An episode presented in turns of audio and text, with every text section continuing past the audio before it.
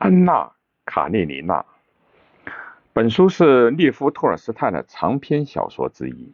19世纪的70年代，资本主义这一洪水猛兽撼动着俄罗斯社会的各阶层，生活的各个角落全受到了冲击，尤其是特权贵族地主阶级，为了不被时代所抛弃，急切地寻找生存之路。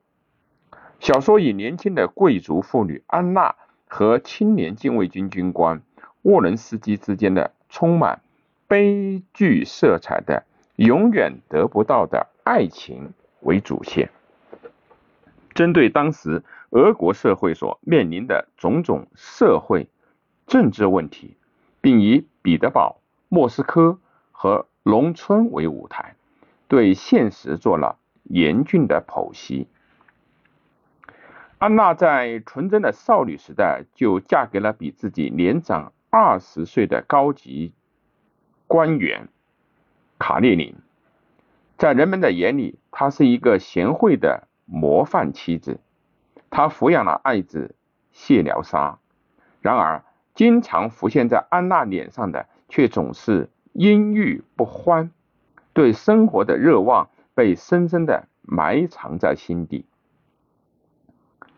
有一次，安娜在为劝说哥哥斯特潘与嫂嫂和解而返回莫斯科娘家的途中，与沃伦斯基邂逅相逢。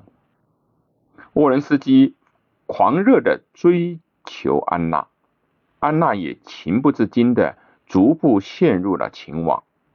两个人的感情很快就达到了白热化的程度。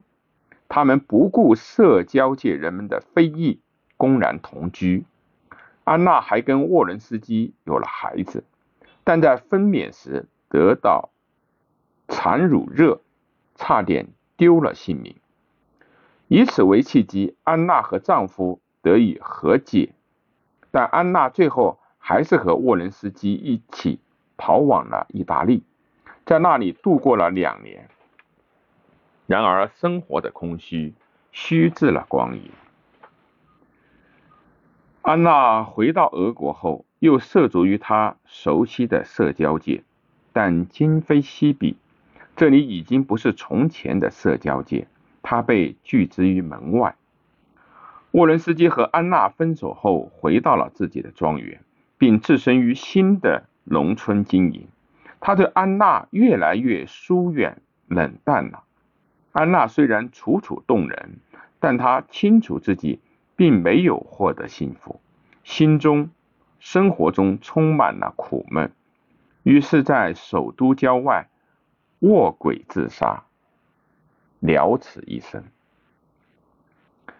与这一对恋人的悲剧相对照，作者还描写了列文与吉提的美满的恋爱与婚姻生活。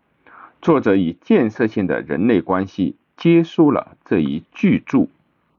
这部小说的艺术性在于构思的完整、笔触的细致、滴水不漏、前后呼应，可称为近代小说的典型。托尔斯泰的其他主要作品，请参照《战争与和平》简介的末尾部分。